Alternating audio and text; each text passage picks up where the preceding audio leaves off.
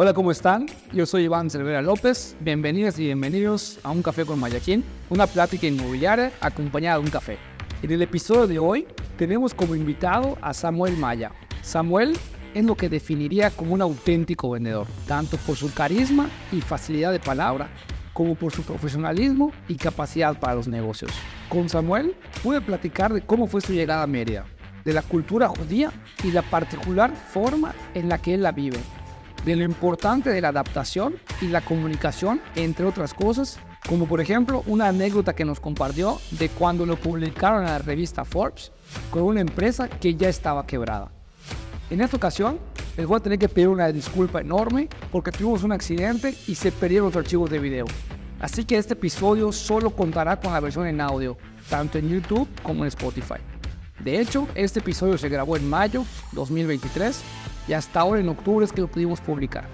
Pero bueno, espero que disfrutes de este episodio y te lleves algo interesante sobre el sector inmobiliario. No te olvides de compartir y darle like al canal de YouTube y Spotify para que esta información llegue a más personas. Con esto nos ayudas muchísimo a crecer y en ese sentido te lo vamos a agradecer con más contenido de valor para que conozcas el sector inmobiliario de Yucatán. Samuel, eh, mucho gusto, gracias por venir y bienvenido a Mayaquín, a un café con Mayaquín. Eh, te agradezco mucho que nos compartas un poquito de tu tiempo, amigo. Sé que eh, pues tienes una agenda complicada como muchos de nuestros invitados y, siempre les agradezco de verdad, de corazón, que, vengan a compartir con nosotros. Sobre todo hoy, estamos grabando 10 de mayo. Este, implica un sacrificio extra, pero pues eh, esperemos que sea una plática entretenida y disfrutable y ya después puedas irte a disfrutar con tu familia. Muchas gracias, Iván. Gracias por la invitación. Se han sentado grandes personas aquí, entonces es un orgullo para mí eh, creo que las mejores pláticas se comparten con un café.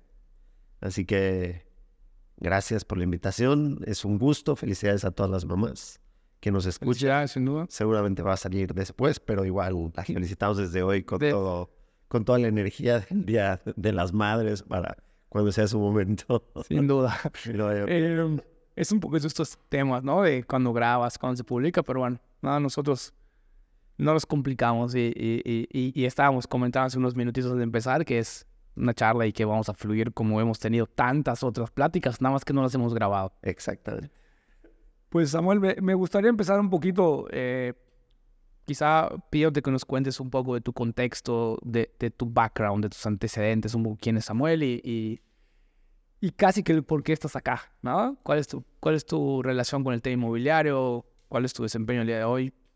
A ver, es, eh, yo soy Ciudad de México y me pudiera ir muchos años hacia atrás, pero, pero voy a hacerlo eh, como que prácticamente lo último que sucedió en la Ciudad de México antes de venir para acá, ¿no? Y entonces, yo antes de llegar acá, levanto un, o sea, emprendemos un negocio muy chistoso, porque yo soy muy fanático de los deportes, me gustan mucho los deportes, me encanta ver el básquetbol, el americano.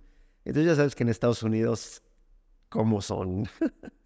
Y yo veía siempre las conferencias de prensa o los sacos o cómo se vestían. Y esas son pasarelas de moda, literal. Y, y, la gente a veces está más interesada en cómo llegó a la arena, cómo se vistió en la conferencia de prensa y todo. Y yo veía que existía mucha moda en, en los trajes. Me acuerdo que empezaban los trajes así, así yo me, me acuerdo que empezaban los trajes rectos de tres botones que no existían. No Luego se ponían cuatro y cómo eran tan grandes los basquetbolistas, ¿no? Y de repente empiezo a ver, me gustaba mucho que en las solapas de los sacos o de los trajes tenían florecitas. Ya. Entonces, a mí me gustaba, me gustaba, me gustaba, me gustaba. Y cuando iban a ser uno de mis hijos, digo, yo necesito tener una, pero a fuerza. no puedo llegar a la clínica. No puedo, yo tengo que estar con... Porque soy muy clavado en las cosas así que, que... Y de repente empiezo a buscar, a buscar por todos lados y no encuentro. Y yo decía, no puede ser, pero si allá está lleno, ¿qué pasa que aquí no hay?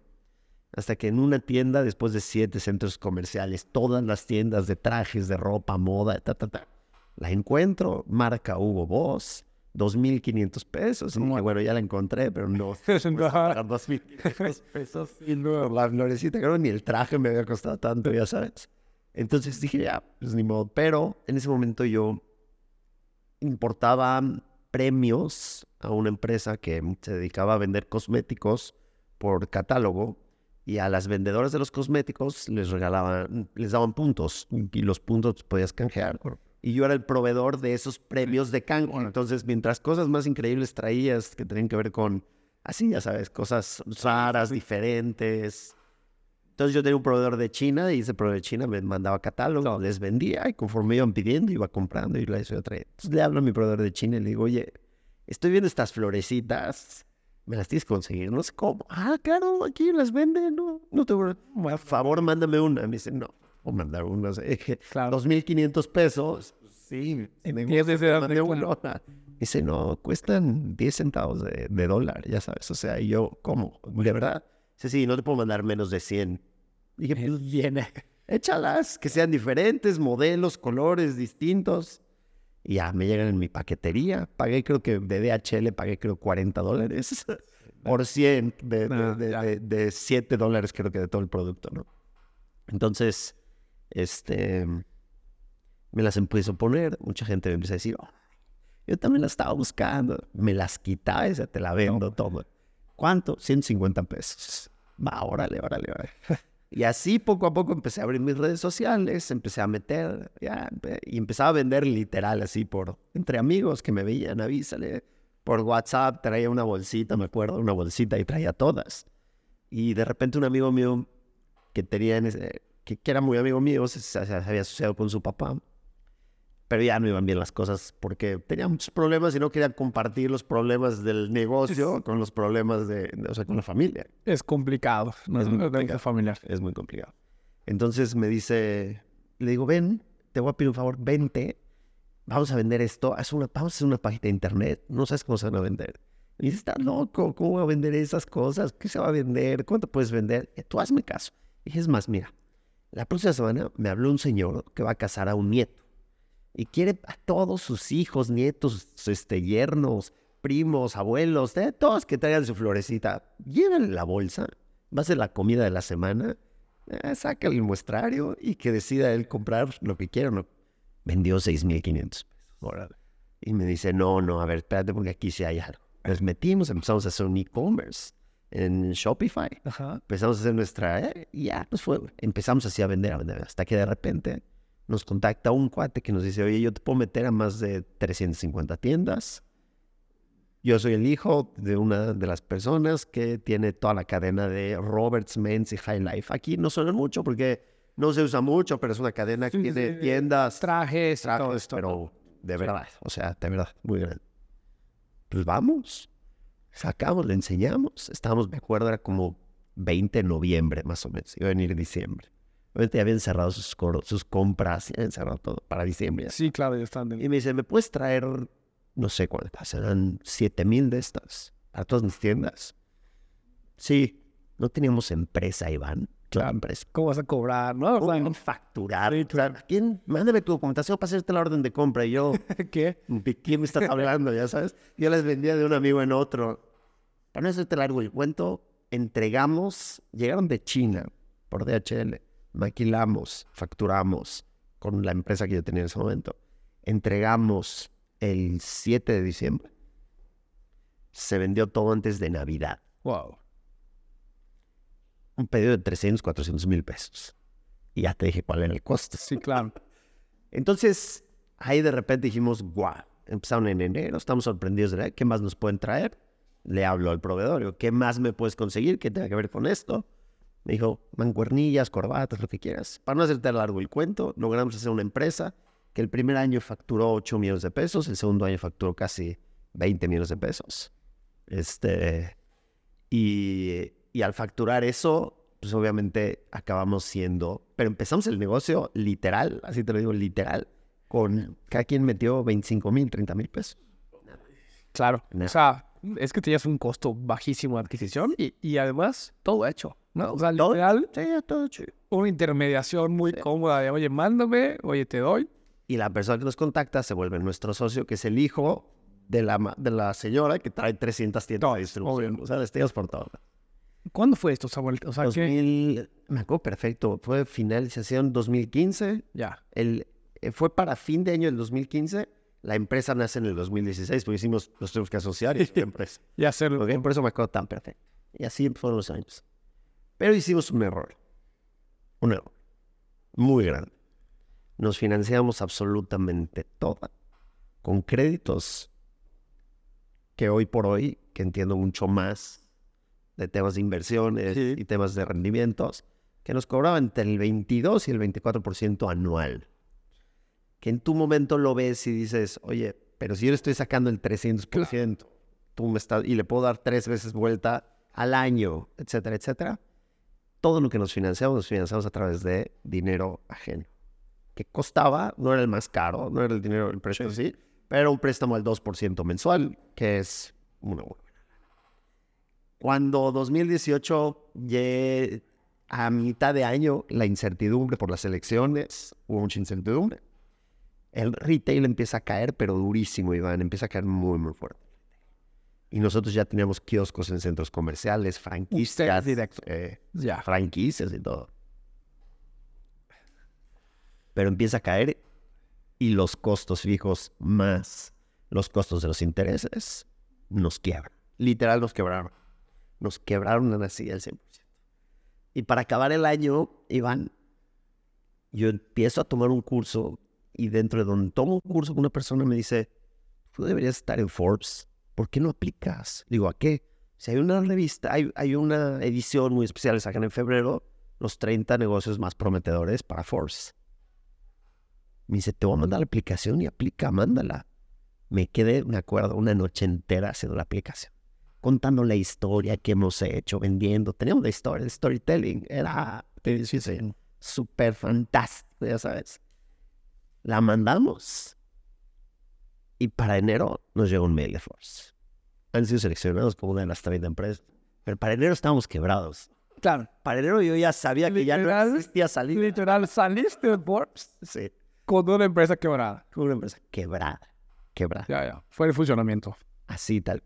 Entonces, disfrutamos mucho haber salido en Forbes por lo que habíamos hecho. Obviamente en ese momento nos llegaron muchas propuestas de gente que, hace inversiones en, este Venture Capital. Este, pero al final no lo logramos. Honestamente nos comió.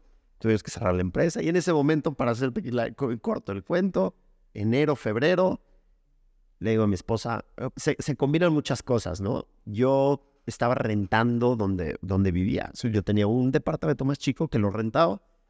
Prácticamente pagaba con eso la renta que yo tenía, más un poquito más. El cuate me dice, oye, tengo que hablar contigo, me ofrecieron un negocio, tengo que vender mi casa. Si tengo que vender mi casa, te doy 60 días para que te regreses a la tuya o algo así. Y entonces digo a mi esposa y me dice, no, yo no puedo regresar a otra, está muy chiquita, ¿cómo crees? Tal, tal. Digo, oye, ya no tengo prácticamente chamba. Claro. Porque ya quebramos la empresa, no hay chamba. Y como no hay chamba, pues entonces lo que no quiero es tener que estar eh, pagando una renta que no puedo pagar. Y si no la puedo pagar, pues no la quiero estar pagando, ¿no? Entonces, lo que hacemos, le digo, ¿sabes qué? ¿Por qué no agarramos un año? Nos detenemos un año y nos vamos a vivir a Mérida. A ver, ¿Por qué Mérida? no me... Te voy a decir por qué Mérida, ¿ok? Yo había venido a venderle a Chapur, a las tiendas de Chapur.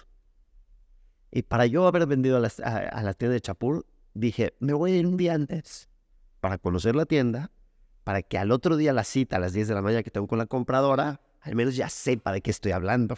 No eran llamadas por teléfono. Y dice, va, órale. Me ven un día antes, conozco Mérida, pero conozco Mérida, ¿cuánto puedes conocer? Es un calor, claro, mil demonios. pero digo, rento un coche, me voy a Progreso, tengo Progreso en 25 minutos, veo Mérida, me gusta Mérida. No me digas, no, estuve... Sí, o sea, sí, un poco. Lo pongo y puedes ver en horas, ya sabes. Y honestamente, le digo a mi esposa, vamos a vivir a Mérida. ¿Pero qué vamos a vivir? No tenemos ni para comer. ¿No tienes trabajo en Mérida? Yo lo único que le dije es, yo soy vendedor. Y el vendedor, donde quiera, tiene trabajo. Yo sé vender. A mí me gusta vender y me encantan las ventas. Justo eso, ¿no? Justo eso me deja tu historia de esta empresa, ¿no? ¿Eres comerciante natural? O sea, ¿consideras tú que de toda la vida lo, lo heredas, lo viste en tu familia? O sea, Te voy a decir, te voy a decir para mí cuáles son los perfiles comerciales. Yo me dice, Samuel, ¿qué perfil comercial me das? Te voy a decir cuáles son las herramientas. Uno, sabe hablar en público. Dos, es completamente extrovertido en el... No extrovertido como se viste, o como, Sí. extrovertido en el tema de agarrar y encontrar a quien sea y sacar plática Ya, ya. Conectar con las personas, ¿ok? Y mi papá era, o sea, ¿qué quieres? ¿Qué quieres que Puesto para eso. Era la persona más carismática, hablaba delante de las personas que tú no te puedes imaginar. Tenía, tenía ese- es- esa gracia, ya sabes, de conectar con las personas. Y no tengo la menor duda que yo lo, lo heredé de mi papá. De hecho, nosotros a los 13 años hacemos el bar mitzvah. Sí, sí. Y a los 13 años del bar mitzvah siempre pues, haces una Es, es, ajá, eso es, quizá más. O sea, me, me da la impresión, digo, desde, desde lejitos y con lo poco que puedo entender de la cultura judía y tal, me da la impresión de que es casi como una boda, ¿no? O sea, lo, lo llevo casi, eh, no sé, a otras religiones, pienso que es así como algo muy... Sí, sí, súper fiesta. Pero ¿qué hacen siempre? Agarran al chavito que está cumpliendo la mitzvah delante de 400, 500 personas que tienes y lo ponen a hablar. Claro. Y yo me acuerdo que mi papá me había hecho un, eh, un discurso, porque él era así, él escribía, hablaba, sabía, conectaba, etc. Me hace un discurso de cuatro hojas de computadora como antes, ya sabes, no, en 16, no, no, no, en No, 11. no espacio y medio, ¿no? De corrido. Sí, y me dice, ¿sabes qué, Samuel? Te la vas a aprender, la vas a decir de memoria. Y no nomás lo vas a decir como merolico, lo vas a decir, lo vas a presentar, lo vas a hablar. Y me acuerdo que me gustaban mucho los aviones desde chiquito. Tenía un avión réplica de este tamaño y lo agarraba y lo usaba como un tu micrófono. Y me decía, Samuel, tienes que pararte así, aquí haces una pausa, aquí sigues, entonas, levantas la voz, bajas la voz. Ese día fue que me di cuenta 400, 500, 400, 500 personas delante de mí, 13 años, un discurso de memoria, hablarlo, decirlo, delante de todos. Dije yo, en este día yo conecto con las personas. Entonces, sí creo que hay una forma de trabajarlo, sí creo que se puede trabajar como creo que casi todo en la vida, pero sí hay gente que tiene más habilidades para poder desarrollar ser, ser comercial. que con eso que me compartes, me da la impresión de que por lo menos no hablamos de un tema innato, ¿no? Hablamos de un tema que, viste, ¿no? Tuviste muy latente, muy cercano con tu papá y quizá como muchas cosas más que heredamos de nuestros papás, no por genética necesariamente, sino por, Por ver, no, por ver, ¿no? Eh, eh, dicen que educas con el ejemplo, ¿no? Entonces, de alguna manera, con esos ejemplos que tú tenías, haz de cuenta que el Bar Mitzvah fue tu debut, ¿no? Como, como comercial, ¿no? Como orador. Me, me cayó este, o sea, como que me da esta curiosidad de, ¿quieres que tenga algo que ver con la cultura judía o con un poco el, el momento? No sé, ¿no? Me, me, me hiciste pensar en cómo, pues aquí de repente, ¿no? En Mérida está este evento de fin de año, el, el debut, ¿no? Y como que socialmente se presenta a las mujeres de ciertas edades, ¿no? Ante la sociedad. Y es una tradición que por allá está y que existe, ¿no? Este bar ¿no? Que es tan relevante en, en la cultura, tiene que ver también un poco con la presentación, con, oye, porque tu papá preparó un discurso de cuatro hojas, ¿no? Y te coachó y te dijo, oye, Samuel, ¿no? Y, y quizá era un poco de su personalidad, como que quererte heredar y querer que su hijo haga también como que este, este rol, ¿no?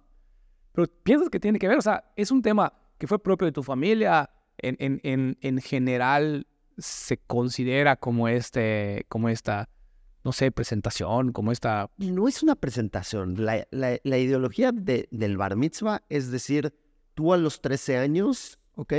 Te conviertes en responsable de tus, de, de tus hechos. de Ya. Entonces te conviertes en una persona donde ya estás obligado a hacer todo lo que nos obliga, digamos, las, Sí, las leyes, Claro. etcétera, y donde ya eres responsable también de eso. Entonces, es como que una carga de responsabilidad. Entonces, y eso está padre. ¿me Sí? O sea, sí. y te voy a decir una cosa, lo estoy ahorita como que digiriendo de esa manera, ¿me explico? Sí, ¿Y qué es lo que haces? Parte de lo que haces es lees tú el pergamino del Ministerio Sí, sí, lees delante de toda la gente, llevas tú el rezo, hablas, te festejan. Entonces, sí tiene esa carga como que de decir, a partir de hoy me quiero hacer responsable de valer lo mismo que vale un señor de 70 años. Claro. Valgo yo de 13. Y tengo esa responsabilidad para hacerlo de alguna u otra manera. Y, y en un proceso educativo me parece hasta muy, muy inteligente, muy estratégico, ¿no? Porque te doy esta responsabilidad y casi que da igual el resultado, ¿no? Probablemente te fue muy bien, pero puedo imaginarme que habrá otra gente que, no les va que, no, se- que se atora, que no se siente tan cómodo, ¿no? Pero aún así lo celebras, ¿no? O sea, aún así es como, oye, lo lograste hacer, ¿no? O, o te sentiste cómodo, ¿no? Pero hablaste en público, te sentiste cómodo, ¿no? Pero llevaste la, la oración, leíste, ¿no? Y al final es parte de una fiesta, te felicitarán, no sé si hay tipo regalos, no sé, pero al final la palmadita en la espalda, ¿no? El, el, el oye Samuel, ¿no? Pienso que es un refuerzo muy positivo para animarte a este tipo de cosas, ¿no? Sí, definitivamente. Y creo que justo es lo que, lo que, lo que dice es que el entender en que si lo haces bien o no lo haces bien, tienes que comenzar a hacerlo. O sea, Claro, sí, sí, sí. Es lo que toca ahora, O sea, ¿no? O sea, es el cambio de vida. o sea, no hay nadie que diga, oye, ¿qué crees? No, no llegué bien preparado, entonces me doy la media vuelta. No, Claro, no, no. vas. Claro. Qué padre. sí lo traía, sí era algo que yo traía desde chiquito, era algo que me encantaba. Mi papá también me contaba que le gustaba. Mi papá hacía vestidos para, para mujer, entonces sí era de los que llegaba, se cargaba su muestrario, de verdad como, como la vieja, como la vieja. De la vieja. De, de decir cómo, cómo se vendía y cómo se hacían las cosas. Y sí me apasionaba.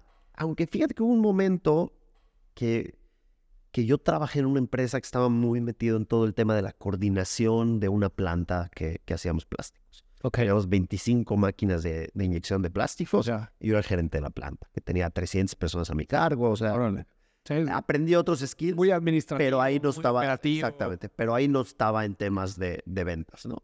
Pero ya después, cuando me meto al tema de Royal Flush, que así se llamaban las marcas, pues todo para mí se convertía en contar historias, comunicar, hacer shootings para las personas, decir. De hecho, nuestro lema estaba muy padre porque venía con lo que rompiera el mercado, ¿no? Era, vístete bien, pórtate mal. O sea, mientras tú te vistas bien, tienes como que el permiso Tienes chance de hacer otras cosas, ¿no? Está bueno. Tienes chance de hacer las cosas. Y, y la verdad fue algo muy padre, fue una enseñanza muy, muy padre.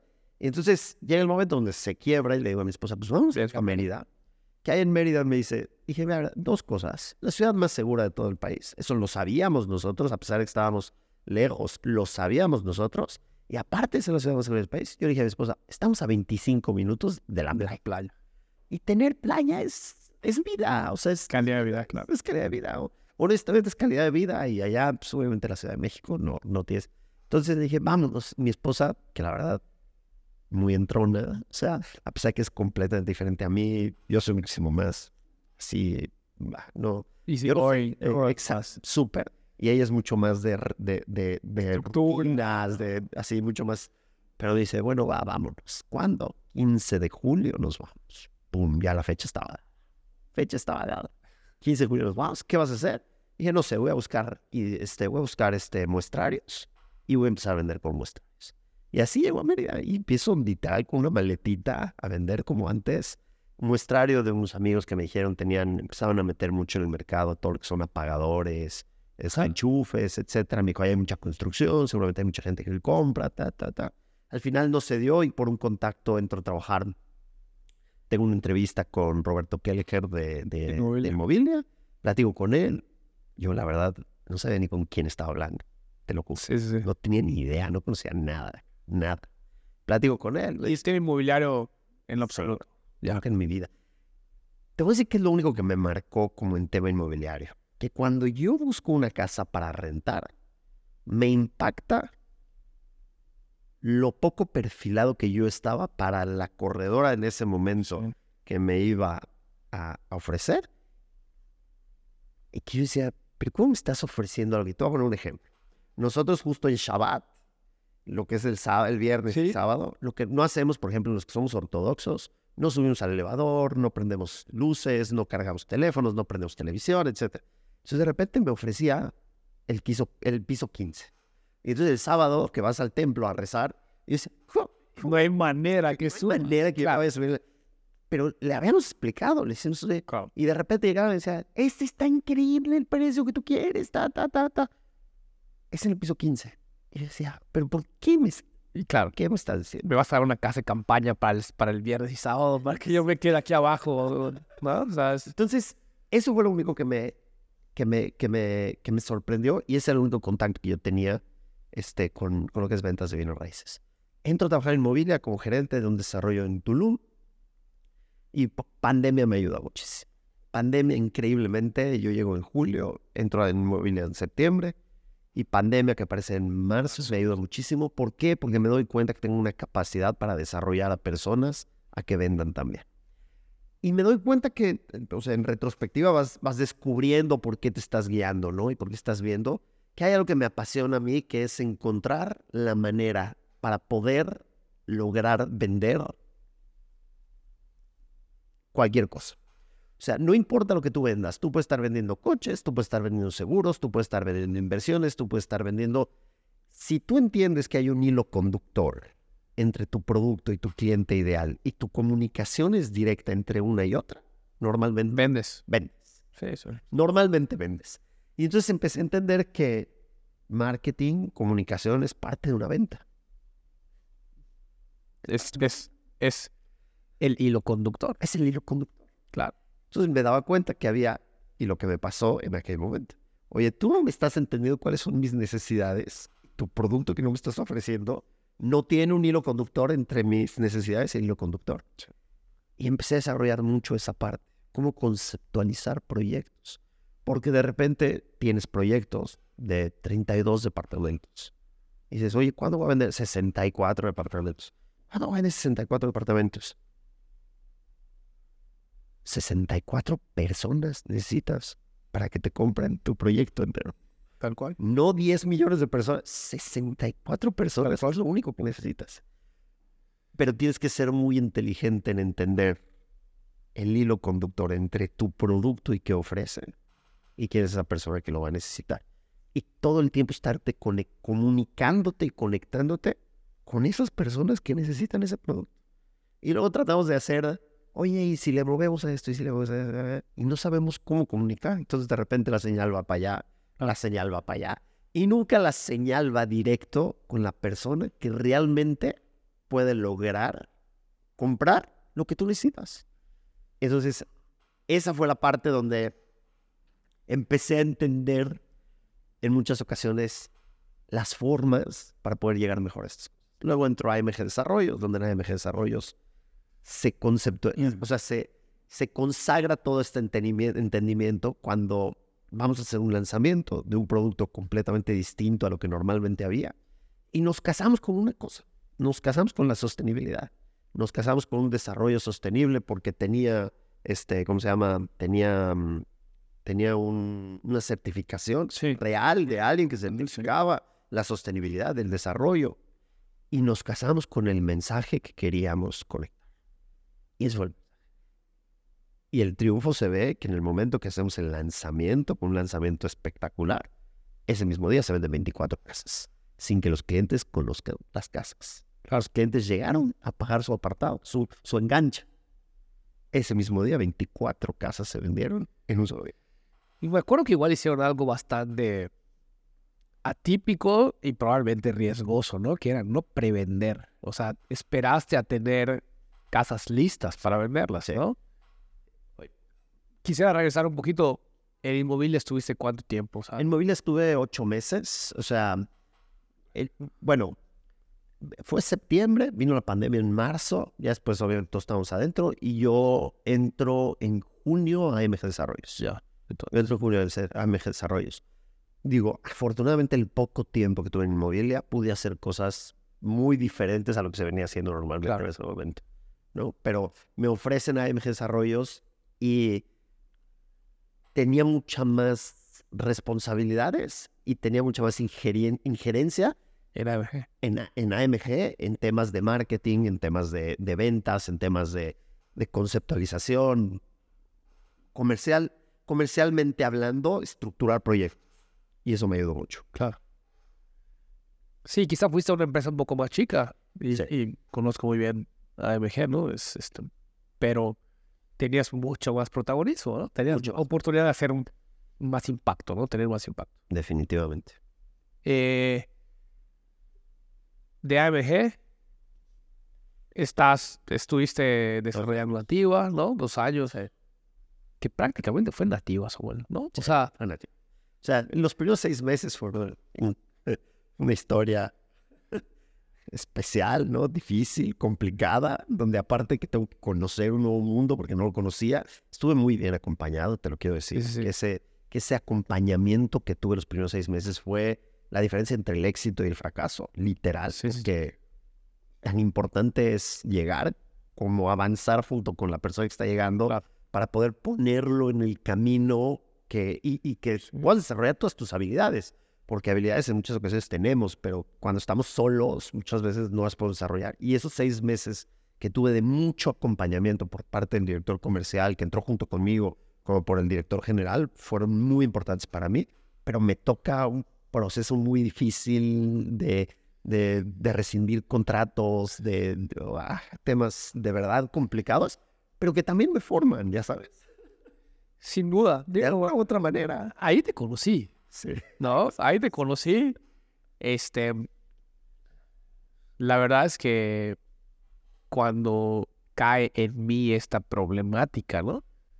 Para mí era algo increíble, ¿no? O sea, para mí era algo como que no, no, no No, puede, no sea, entender. no puede haber, no puede, espérate, incluso, no me acuerdo si te hablé a ti o, o hablé a alguien de la empresa, ¿no? Eh, Le dije, oye, me dijeron esto, Es verdad. no, o sea, pero casi como que, obvio, no es verdad. O sea, cuéntame la realidad. No, sí. No, sí. Bueno, pero la realidad es que, digo, lo digo mucho y, y lo podrás revisar. Siempre hay esta política de no tirar flores, pero me, me dio, a pesar de que era una situación bastante desagradable, bastante complicada, ¿no? Para todas las personas involucradas. La verdad es que creo que tu personalidad te ayudó, ¿no? Te, ayudó conmigo. Eh, no es que sea relevante, sino, pues de alguna manera yo era uno de esos actores que estaba involucrado en eso y, el trato, la comunicación, hablamos muchas veces incluso de, oye, las cosas como son, percibí yo transparencia en ti, ¿no? Y, creo que eso siempre, siempre suma, ¿no? Entonces, no sé qué tanto ya dominabas o no dominabas, o- pero el, el, la habilidad que me parece que te saca adelante siempre es este ser conector con la gente. ¿no? Definitivamente. ¿Y sabes qué es lo que pasa, Iván? Que no todo en la vida puede salir bien, Iván. Claro, ¿eh? No todo en la vida sale bien. Y hay veces, cuando, justo lo que dijiste, el caso en que sucedió, todos perdían. No había un, es que este gana y todos los demás pierden. Todos perdían. Absolutamente todos perdían. Y entonces cuando tienes que enfrentarte a este tipo de cosas donde todos pierden, no hay más que hablar con la verdad, acercarte, conectar y empatizar. Sí. empatizar con las personas. Imagínate, uno de los clientes se casaba y había invertido en su casa donde se iba a casar. O sea, Tal cual, ¿no? O sea, era, era literal una tragedia. Digo, no era yo, ¿va? o sea, alzo mis manos y se sale, pero era nuestro cliente, ¿no? Este, o sea, y decíamos, pero se va a casar. Claro. Ahorita qué va a encontrar y aparte era, obviamente los precios fue en el momento donde los precios hicieron, No, no, no había forma. que- Sí, era una situación muy, muy compleja. ¿no? Quizá no vale la pena entrar en detalles ahorita, pero era un tema súper complicado y vuelvo. Creo yo que, que la transparencia, insisto, esta empatía, Samuel, te, te saca adelante de cualquier situación, ¿no? Me gusta pensar que en los negocios actuales eso se vuelve fundamental. A- aunque sea, tú ganas y yo pierdo. Porque lo planteamos desde un, oye, todos perdemos, pues no hay de otra, ¿no? Te- de- digamos, netiemos, ¿no? Digamos la neta, ¿por qué? Pero si yo gano, o tú ganas y yo pierdo, o tú pierdes, uno gana, uno pierde. Me parece que también, y quizá lo digo desde la experiencia de llevar negociaciones donde, pues claramente hay alguien que va a ganar más. No siempre, propongo que sea ganar, ganar. Y normalmente creo que hoy así tiene que ser y así termina siendo, pero cuando alguien gana más,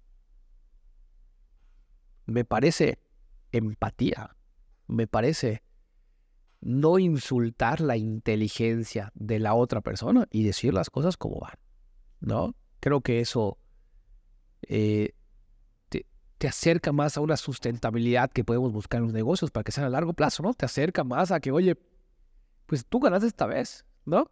Pero te agradezco que no pretendas que no es así.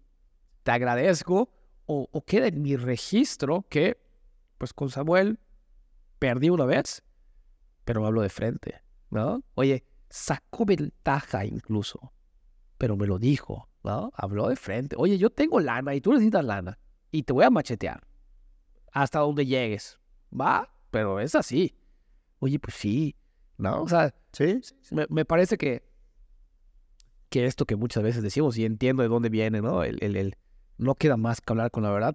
Deberíamos de impulsar, y, y también sabes que soy un poco idealista, no sé si de allá viene esto, ¿no? Pero me parece que deberíamos de impulsar en verdad el... No, no, no, no es para ocasiones especiales, ¿no? No, Insisto, no. lo que, lo que planteabas, eh, solo me, me, diste esta oportunidad de mencionarlo, ¿no? Pero es... Siempre hablemos, ¿sabes? Estamos hablando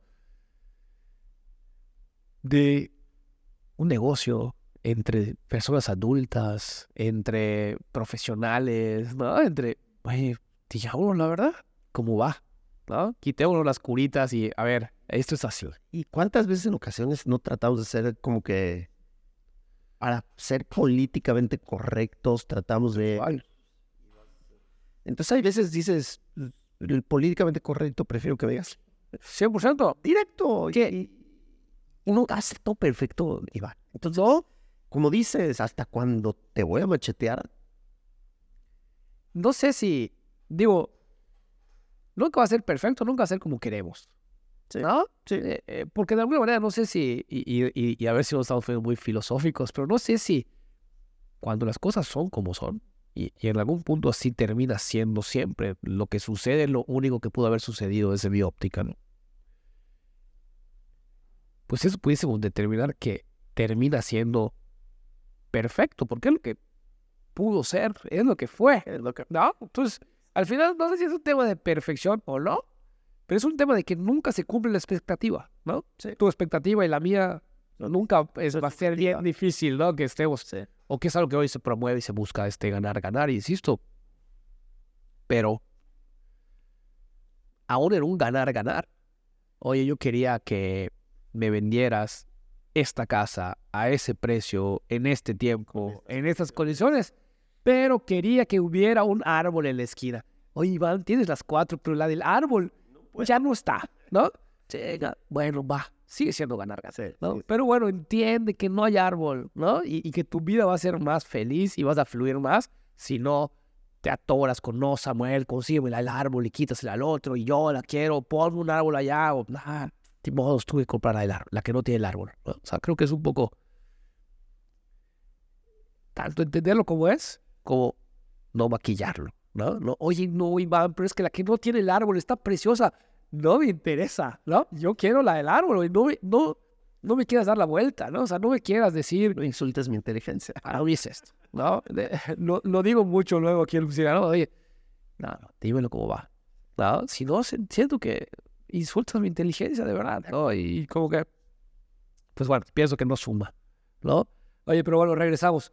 AMG, te, te toca todo esto, desarrollas este proyecto, un super hit, coincido contigo, lo vi desde, desde afuera y, y, y un poco cercano, porque comercialmente teníamos esta relación, pero sí, y, y coincido, 100%, ¿no?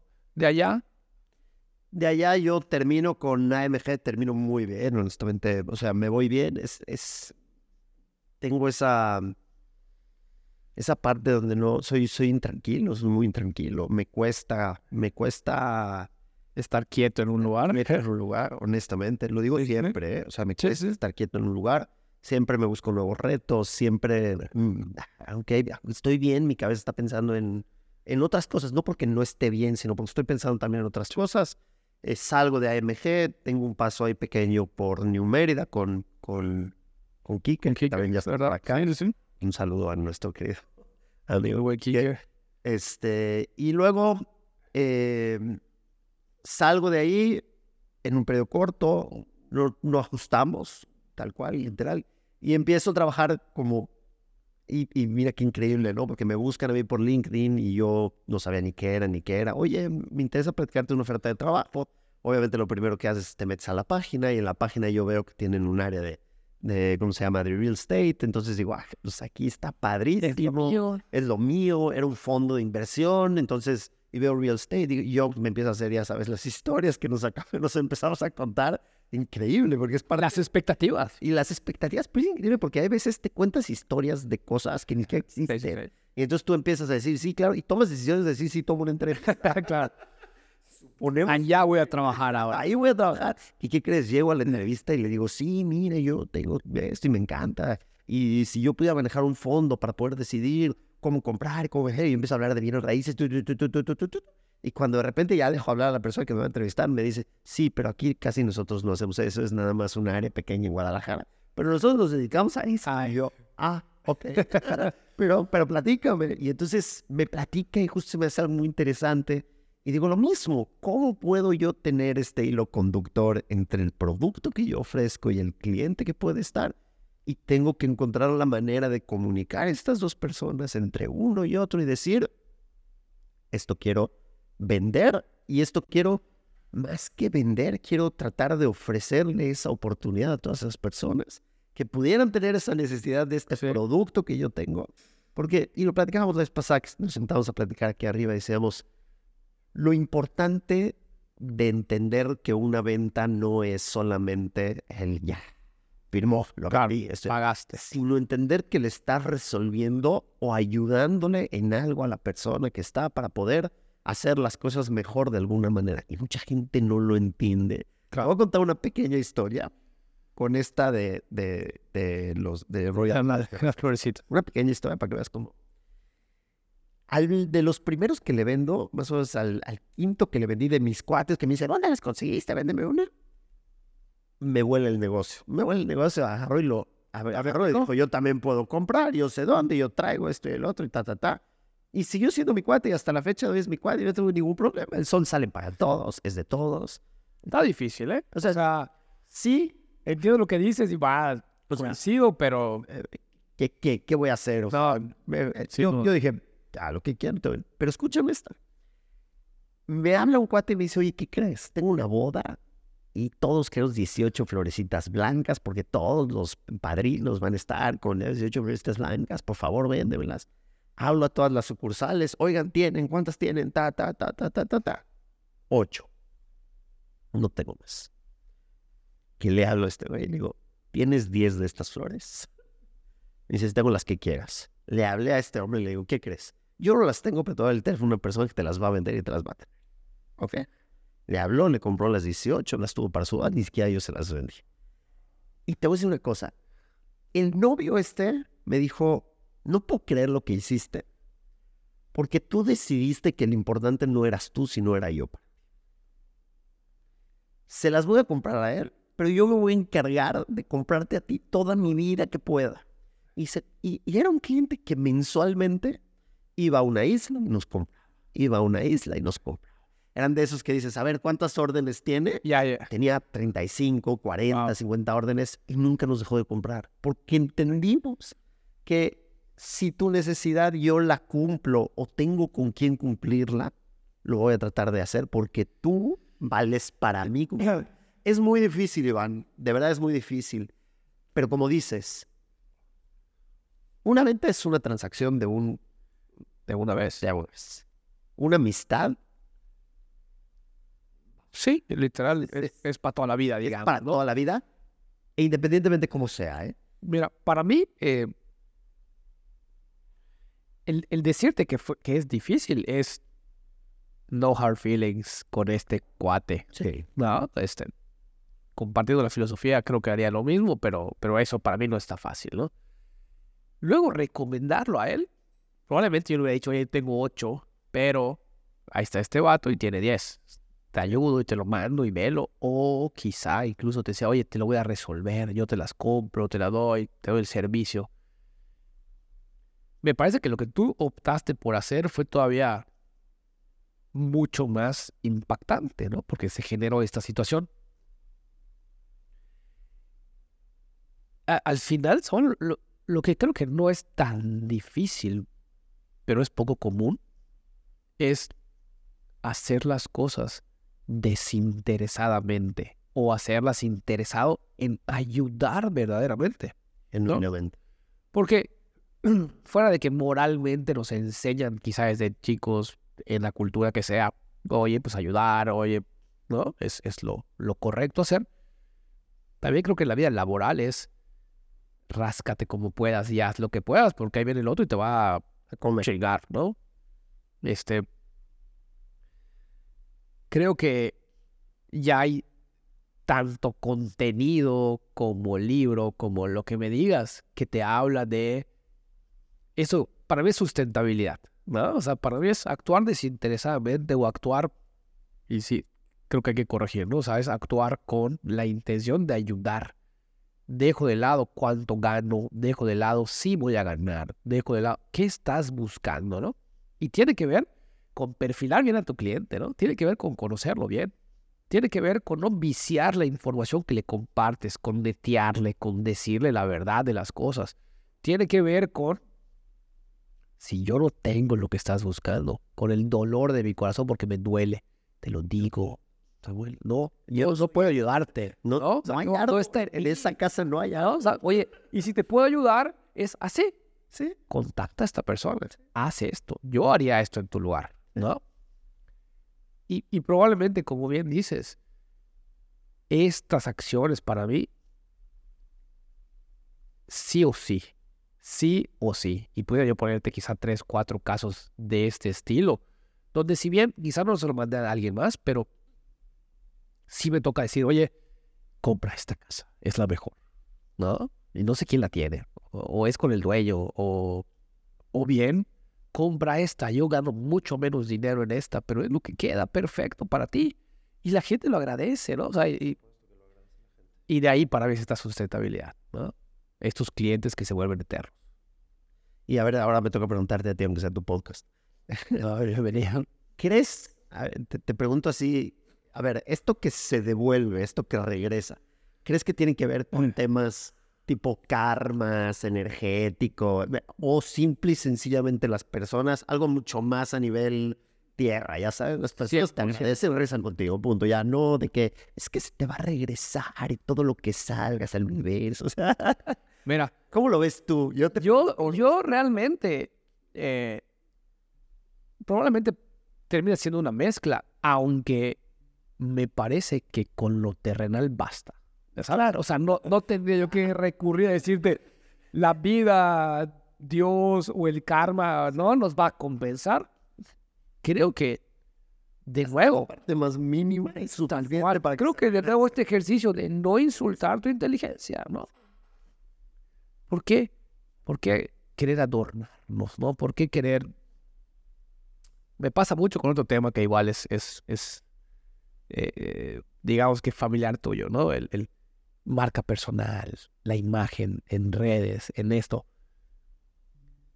¿Por qué tanto show? ¿no? O sea, ¿por qué cuando de nuevo la gente más viral que conozco, más ruidosa en redes, es la gente más auténtica? ¿Por qué no se entiende esto? O sea, ¿por qué la gente que se mata por generar contenido sigue buscando adoptar un papel que probablemente no es? Sí. ¿No? No sé, o sea, es lo real vende y venderá. Sí. Siempre. Me contaba la historia de tu papá. Para mí, ¿qué más auténtico que eso, no? Oye, voy, te cotorreo y plateo contigo y tal.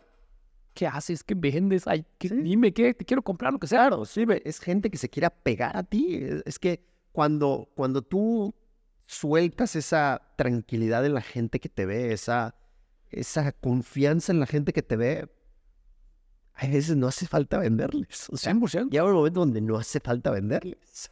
Dime qué haces. Exacto. Oye, ¿qué estás haciendo? Te he visto en esto. Mm. Cuéntame, a ver cómo están las cosas. Sí, oye, me caíste también. Eh, no, eh, eh, está como que este, también, ¿no? Este estereotipo, por llamarlo de alguna manera, de que en los restaurantes o en los bares se cierran grandes negocios. ¿no? Y para mí tiene que ver, porque típicamente en estos lugares te abres como eres.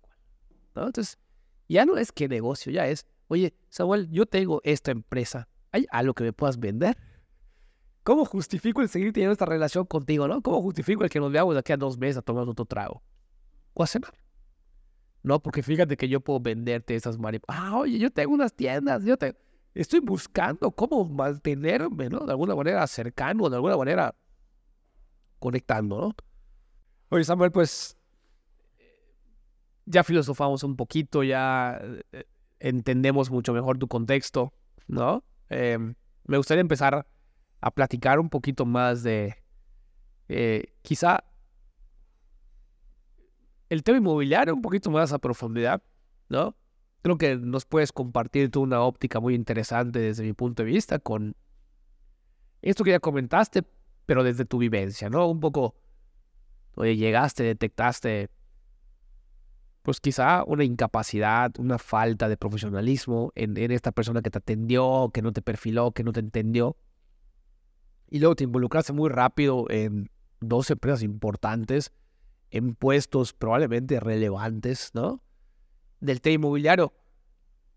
¿Cuál sería tu conclusión, digamos, ¿no? Y, de allá quiero entrar a, tu actualidad hoy, que aunque sigues en un tema financiero, probablemente siempre ligado de alguna u otra forma al inmobiliario, pero ya no de, lleno, ¿no? ¿Cuál, ¿Cuál, sería como tu conclusión de este paso por, el, por el tema inmobiliario, por el sector inmobiliario de Yucatán? A mí lo que me... Primero hablando de, del tema inmobiliario, me queda muy claro, Iván, que, que el mundo inmobiliario es un mundo fantástico. Para mí es, creo que en ventas es de las cosas más bellas que, que puede uno como vendedor tener esa satisfacción real. Porque los vendedores vivimos de la satisfacción de generar ventas, ¿eh? O sea, 100%. Porque existe algo más que, que, que la comisión, que sí, la comisión a todos nos encanta y, y todo, pero, pero hay una satisfacción real en, en generar ventas y en hacer ventas. Y, y me queda muy claro que decimos, ¿qué opinas del mundo inmobiliario como si fuera solo una cosa? Y desde ahí empezaría a desglosar perfectamente qué es el mundo inmobiliario. Porque hay tantos modelos de negocio en el mundo inmobiliario. Existe desde las personas que hacen corretaje, desde las personas que son este, inmobiliarias, las personas que son master brokers, los desarrolladores, los constructores. O sea, es un mundo y cada una de las cosas hay que verlas de una manera distinta. Siempre se trata el mundo de las ventas en general se trata de satisfacer necesidades de las personas, ¿ok? Pero entender que las necesidades de las personas son distintas y por eso perfilar, creo que es el truco, es donde está el punto y el meollo del asunto de todo para poder empezar de una manera correcta, ¿ok?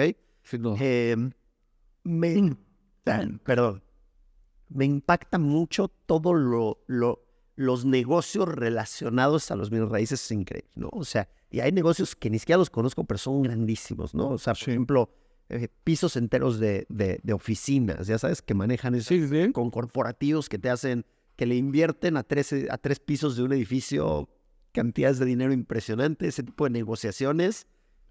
A mí me llaman poderosamente la atención y son rentas, ya sabes, pero son rentas de tres pisos a contratos a cinco años, o sea, escalables. Es, es muy interesante, ¿no? Y siempre está con conceptualizar tu producto. Decir, mi producto, ¿qué necesidad satisface? ¿Ok? Y ahí es donde creo que muchas personas se equivocan. Y creo que el error grande, dependiendo en qué área estás, creo, ¿eh? sí, sí, sí, es mi percepción.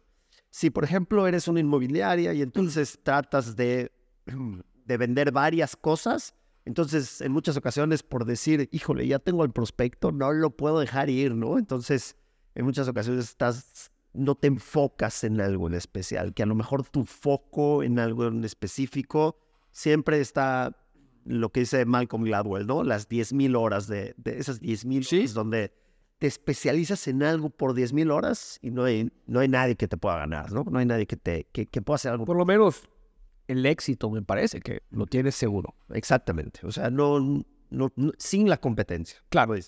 Entonces, cuando muchas veces tenemos un prospecto y ya entró por algo que al final está decidiendo el prospecto, entonces decimos, no, ya tengo el prospecto, este no lo puedo dejar ir. Y en ese, ahí creo que existe un área como que de mejora, de decir, a pesar de que me voy a tardar un poco más, creo que los resultados van a ser mucho más sostenibles otra vez. ¿Me explico? Y, y es la parte. creo que como desarrolladores en muchas ocasiones nos toca vender lo que está... Es que los townhouses están vendiendo muchísimo. ¿Y qué hay que vender? Townhouses. Y, y entonces dices, Sí, claro. pero es bueno y es malo porque hay muchísimos, ya sabes. Y, y- y tu diferenciación o, o a quién van a estar dirigidos conforme a lo que hagas es también la responsabilidad que tiene cada uno de los desarrolladores, ¿no? Y nos podemos ir a, a- a todos los temas, cuando estás haciendo privadas, cuando estás vendiendo lotes de inversión, lotes residenciales. No todo es lo mismo, no todos, o sea, sí todos están en el globo, en el paraguas de bienes raíces, pero cada cosa se trata de una manera distinta. Eso, eso es lo que he aprendido. Me, me haces pensar dos cosas te agradezco, te agradezco compartirnos esta percepción. Justo era lo que, lo que buscaba, ¿no? Creo que tienes una, una visión que, que pudiera ser diferente. Em, uno, me haces pensar en algo que cuando nosotros damos esta consultoría para llevar un producto al master broker, a la comercialización como master broker, hacemos un, pro- un proceso de blindaje comercial, ¿no? Un análisis, digamos, ¿no? Em, siempre defiendo que los eh, estudios de mercado se vuelven una gran herramienta, pero muchas veces, y hay, y hay de todo tipo de estudios de mercado igual, o sea, no, no es, estudio de mercado no es una sola cosa, ¿no? El estudio de mercado puede ser tanto un focus group como una investigación, como una encuesta, como un análisis de mercado, análisis de absorción, etcétera. Pero típicamente te dicen lo que está pasando, ¿no? La oferta que hoy hay, lo que hoy se está vendiendo, los precios de hoy.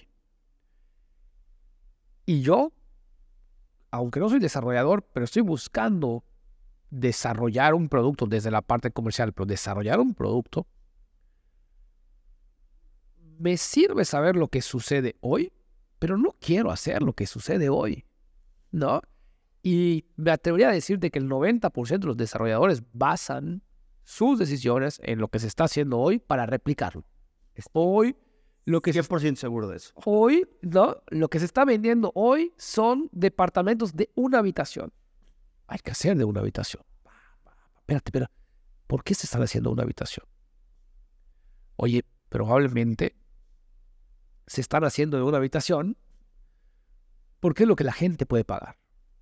¿No? Porque es un departamento más chiquito, porque está en una zona aspiracional, porque analizaba yo la oferta de Temozón.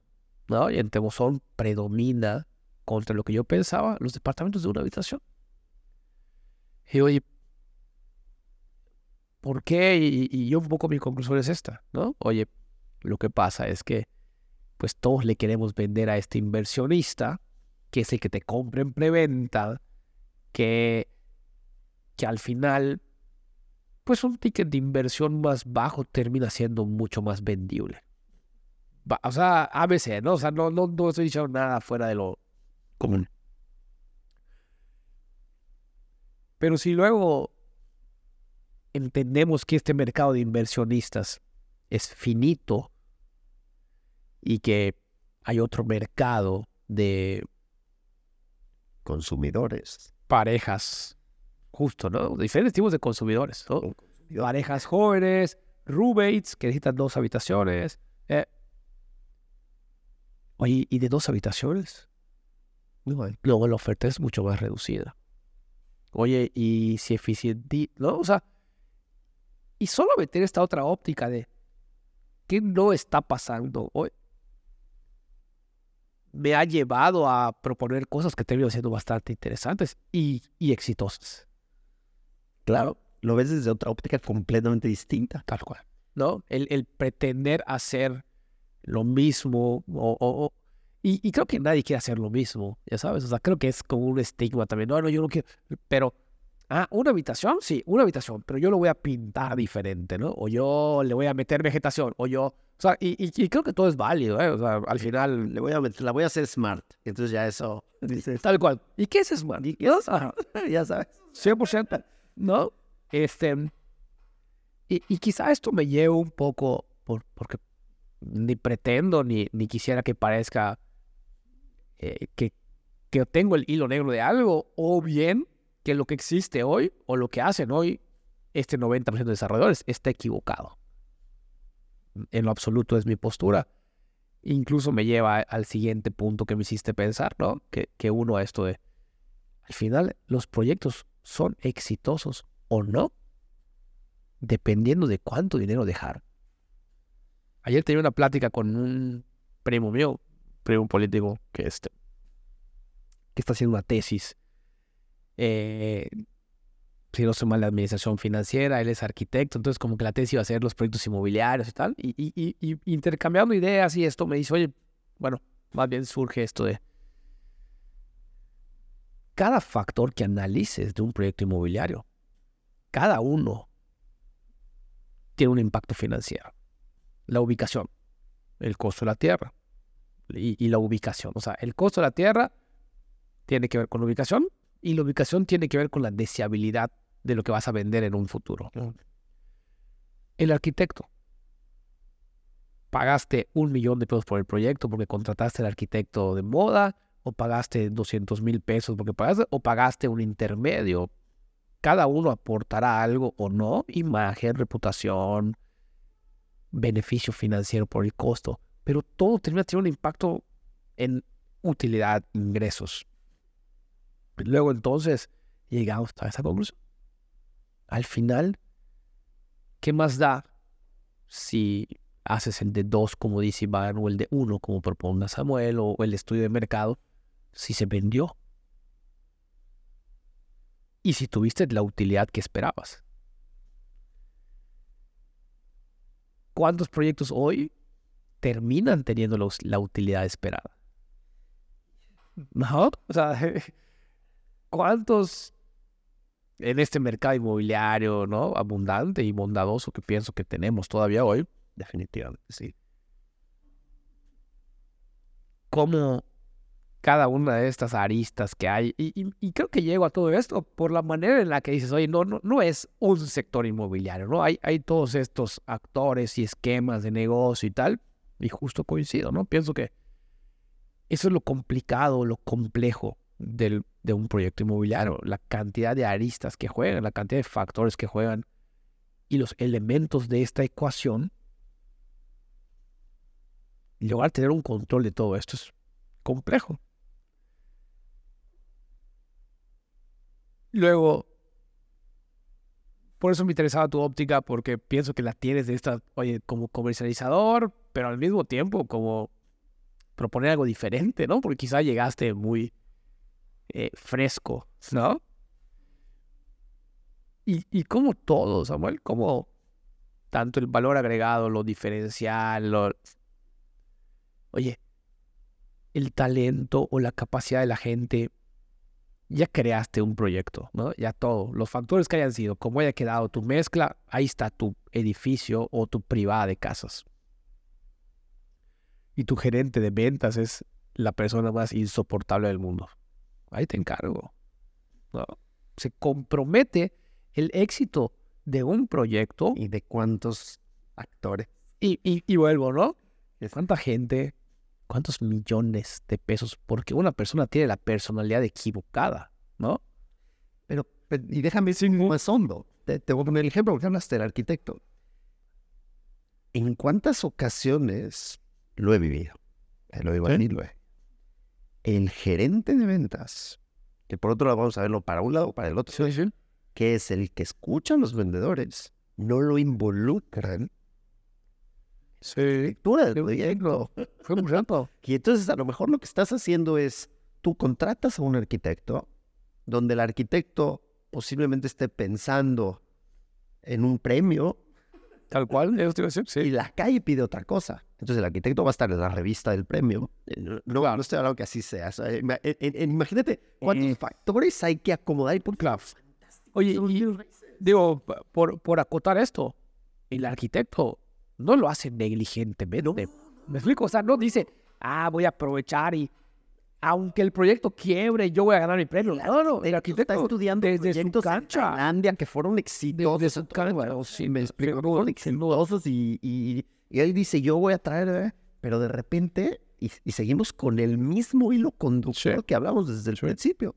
Porque, y como ¿cuál es la parte más importante que cierra finalmente todo este proceso, desde la compra de la tierra y todas estas cosas que le van metiendo factores de riesgo, digamos, la venta y la absorción, Iván.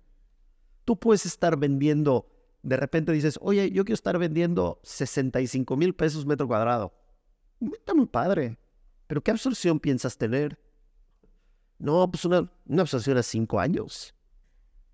¿Y el dinero? ¿Y el costo del dinero? Porque a lo mejor no lo hay, a lo mejor el mercado no puede, a lo mejor tu equipo de ventas no lo puede vender. No tienes la capacidad instalada para vender ese tipo de, ese tipo de cantidades, ese tipo de precios. Entonces, la venta final es la que tiene que validar todo el proceso para que siga existiendo el mismo hilo conductor. Tal cual. Hoy promuevo yo muchísimo lo importante que es que en un proyecto inmobiliario esté involucrado un equipo multidisciplinario. Básico. Arquitecto, ingeniero, perdón, em, le voy a llamar desarrollador al financiero ¿ya? y comercial.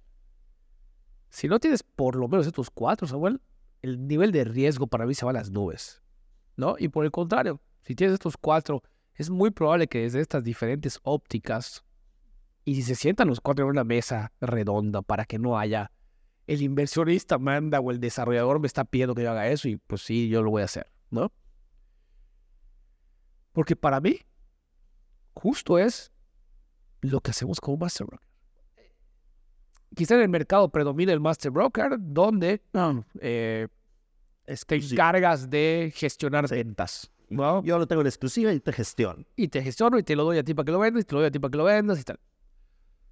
Pero lo que nosotros, o nosotros empezamos a ser master brokers, porque algunos de constructores o desarrolladores, por confianza, por clientes, por esta sustentabilidad que hemos buscado siempre, oye Iván, ¿cómo ves esto? No, no, un paso atrás. ¿Cómo ves esto? Fíjate que voy a hacer estas casas y, y para mí no soy un genio, ni mucho menos de nuevo. A mí la gente me lo decía en, las calle, en la calle todos los días, ¿no? Yo, yo tenía 10 citas a la semana estas personas me decían que si les gustaba, que no les gustaba, que hubiesen querido que tenga, que dicen por qué tiene esto, ¿no? Entonces, eso, después de probablemente 15 años, me ha formado como un criterio que sigo yo obteniendo información de la gente del día a día, porque ese criterio, si no está actualizado, vuelvo, voy a decir que, la, que no quería la gente hace dos años, pero de alguna manera logramos tener esto como que con esas actualizaciones. Y de ahí surge poder dar este blindaje comercial. Oye, Samuel, ya conceptualizaste tú todo esto con tu arquitecto, con eso, ok, préstamelo. Déjame te digo. Y mientras más pronto me involucres, menos vas a retrabajar. Menos de riesgo. No, sentémonos en un inicio y oigan, esto es lo que en el mercado predomina, esto es lo que la gente está pidiendo. Considera estas dos informaciones y trabaja algo y rebotémoslo y, y, y pulámoslo y hacemos. Y justo es esto. ¿No? O sea, porque me toca hacer quizás este hilo conductor de lo que la gente quiere con el, el producto. Pero le tocará al inversionista ser el hilo conductor para que ese producto sea viable y rentable. Y al arquitecto para eficientizar y al ingeniero para eficientizar cada quien los espacios y los mecanismos de construcción. Todas las necesidades de todos. y lleguen a un buen fin, porque obviamente el, inversionista y el desarrollador está pensando al final en su utilidad, tal cual, y el, y el arquitecto está pensando en ser un buen arquitecto y el ingeniero en construir de una manera viable, y pues obviamente el de ventas, vender, vender, y sacar esto en un tiempo tal cual que sea riesgoso. Tal cual. Me, me, hiciste pensar en algo que igual te quiero yo preguntar, a ver, este, esta, esta gerencia de ventas, ¿no? Me ha dado muchísimo trabajo encontrar un perfil para la empresa que se lleve una gerencia de ventas, ¿no? Porque, pues quizá es complicado pretender que alguien es muy bueno con ventas, renuncia a vender, porque nadie gana más que un buen vendedor, ¿no? Entonces, definitivo. ¿Cuál es tu óptica de esto? ¿Te ha, te ha tocado jugar este rol? Sí.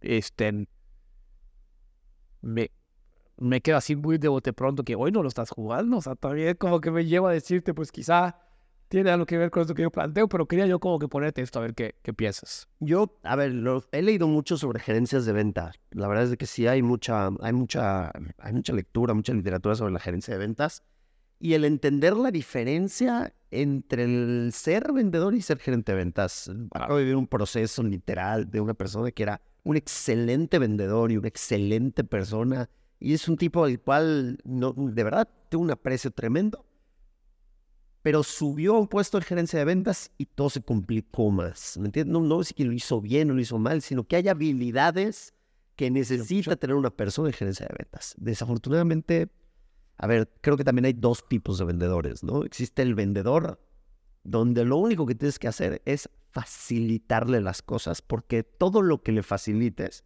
para que haga mejor su cham son estos este, este es el 20% de los vendedores. Todo lo que le des de facilidades para que haga bien su chamba, lo va a hacer cerrar y vender y vender Claro. y vender más, más, más, más, más, más. Entonces, este gerente de ventas no se tiene que meter con él en tiempos, no se tiene que meter con él en exigirle estar en la oficina, no se tiene que meter con él en Eh, no te exigirle- metas en su forma. No te metas Déjalo. en su forma. Lo único que hace Quítale, quítale el camino. para que el camino sea y aguantarlo, aguantar, porque este tipo de vendedores son el tipo de vendedores donde te dice, ¿quieres ventas, verdad? ¿Quieres que yo te dé ventas? Con todo gusto te doy ventas, pero así se hacen las cosas y no te voy a mandar y No me dejes. quieres ese descuento, ¿quieres ventas, verdad? Entonces, acéptame ese descuento y, y bye, ¿ok? Entonces, como gerente de ventas tienes que ser ese facilitador. Esa es la chamba de la gerencia de ventas con ese 20%. Y existe un 80%, que es lo que tiene que trabajar también un gerente de ventas, que es el gerente de ventas que tiene que estar impulsando, trabajando, capacitando, estando detrás de los otros vendedores que no tienen estas actividades y que no todos pueden tener el 100% de sus vendedores siendo así, que nada más necesitas facilitarlos. Entonces, pero siempre entender que tú tienes, tú no puedes ser, el gerente de ventas no puede tener un rol protagonista hacia abajo. O sea, el gerente de ventas es algo muy padre, siempre lo he dicho. Está en medio que funciona. Cuando viene la presión de arriba abajo, tratar de suavizarla hacia abajo. Y cuando viene la presión de abajo hacia arriba, los vendedores, "Es que no me están, no me están construyendo, no me están entregando. no sé". Tienen que agarrar y pelearse con los de arriba. Entonces, él nunca queda bien. Claro. Él nunca queda bien. Con los de arriba siente presión y luego la presión que tiene de abajo la tiene que oye y, y- y- y ser muy... Su manera de negociar no es con los clientes, su manera de negociar es internamente. El gerente de ventas es un negociador interno, con clientes internos. Sí, siempre. El que negocia, el decirte, ten al día tu CRM con quien lo necesita. Checa, checa esto que me haces de pensar. Si el gerente de ventas está negociando hacia afuera, no está haciendo bien su No es, no es trabajo. alguno de su equipo no hizo su chamba. Ah, o sea, me explico. definitivamente. Si, si el gerente de ventas, y normalmente es, tráeme al gerente. Quiero hablar con el gerente. ¿No? O sea, ya, ya no me resolviste, hay un problema, hay una situación, que venga esta persona. Fíjate que coincido, ¿no? Y- y- y creo que me dejas ver un poco todo esto que has consumido, lo que habrás leído. Para mí la problemática con el tema inmobiliario es ser un gerente de ventas inmobiliario. Creo que implica tener un conocimiento, ¿no?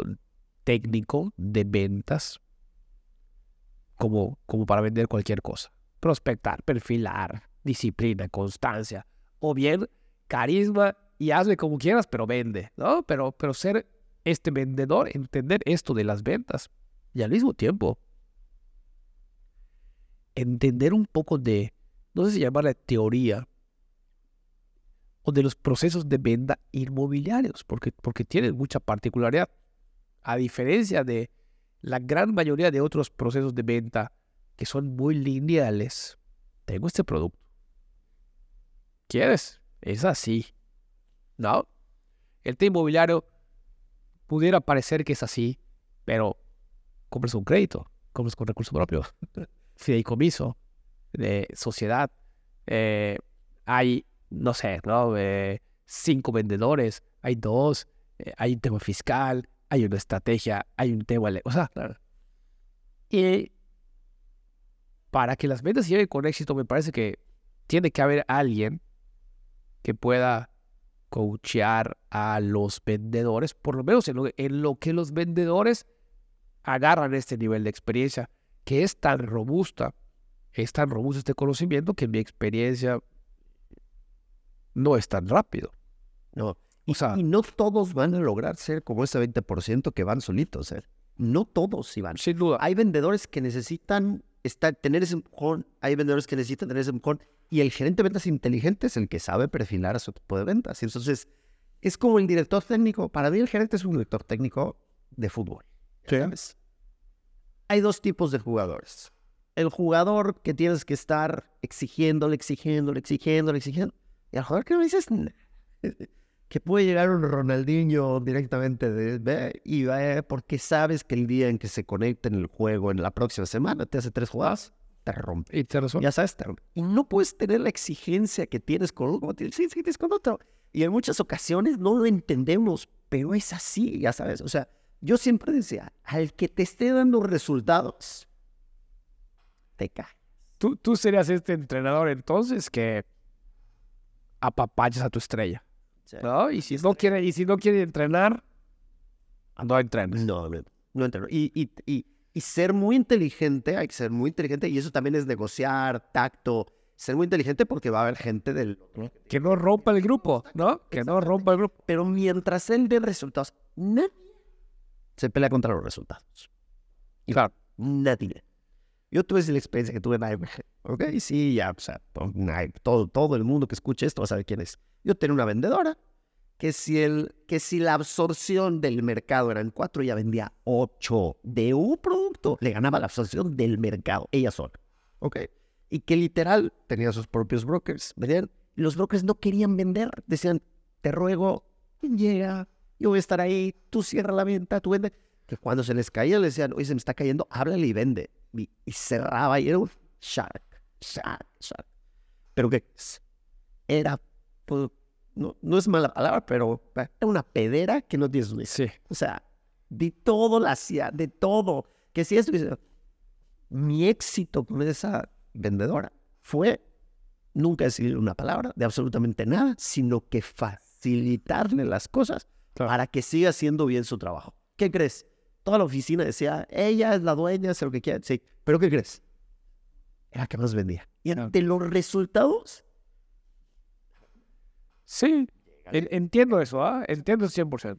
y es muy difícil. O sea, y, y es ahí donde está, donde está el hilo, el, el, el, el hilo conductor. O sea, no el hilo conductor, o sea, las, las riendas. Donde sabes con quién exigirle un poco más. Porque hay personas que necesitamos que nos exijan para dar ese... eh, Para, Sí, sí. y hay personas que no. Entonces, creo que ¿Cómo, ese es- cómo convertir a esta persona en una motivación para los demás? ahí está. ¿No? O sea, O sea, Sí. hazlos, ¿no? O sea, definitivamente. Yo con esa persona, al mes de haber entrado a AMG, que yo obviamente no conocía nada y, y tenía un carácter duro, este, me dijo, pero si yo me tengo que poner... Agarré y le dije así, yo le dije así. Y nunca me dejó de hacer, nunca me dejó de, repetir. Dije, el día en que me vendas 10 casas mensuales, pongo un ejército trabajando para ti. Pum, me cayó la boca. Me cayó la sí, sí, sí. me cayó la boca. Que había meses que se echaba 14, 15 casas. De verdad, Iván. Pero, pero vuelvo.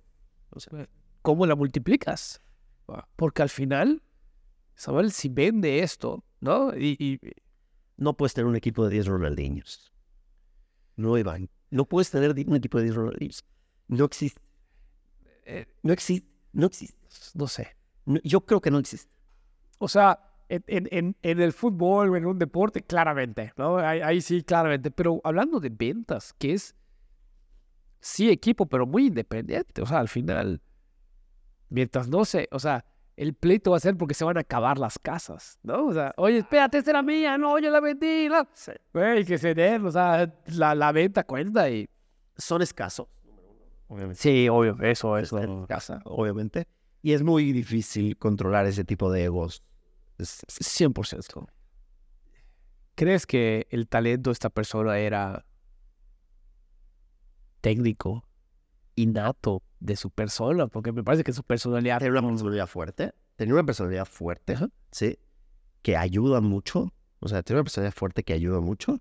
Este, le dedicaba tiempo, como tú no te puedes imaginar. Eso te iba a decir. Iván Me da la impresión que este ego hacía que yo soy. era, ¿no? era su- O sea, yo, por ejemplo, como gerente de ventas, tenía que llegar a una junta todos los lunes y decir qué iba a cerrar esa semana. Yo levantaba el teléfono y decía, ¿qué tienes para la semana? Me decía, se cumplía. Listo. Se cumplía. ¿Me entiendes? ¿Por qué? Porque es... Y, y llegaban momentos donde no sabes qué va primero, ¿me entiendes? Como que en algún momento puede ser que fue primero el ya los tengo y entonces te digo que tengo y en otro momento, híjole, le tengo que decir tres y voy, voy a ver, cerrar claro. ¿Me Y entiendes? probablemente era una y otra. Y por eso, no sabías en qué momento pasaba Sí. una y en qué momento pasaba otra. Pero lo que decía lo hacía. Literal, lo que decía lo hacía.